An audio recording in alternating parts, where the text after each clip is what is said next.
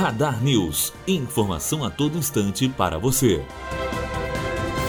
Pati Bumbum é presa pela Polícia Civil no Rio de Janeiro. Agentes da 42ª DP do Recreio prenderam na manhã desta segunda-feira em Curicica, na zona oeste do Rio, a massoterapeuta Patrícia Silva dos Santos Apati Bumbum, que já havia sido presa no mês passado por exercício ilegal da profissão e respondia em liberdade. Matheus Azevedo, aluno do primeiro ano de jornalismo direto para a rádio Unifoa, formando para a vida. Radar News. Informação a todo instante para você.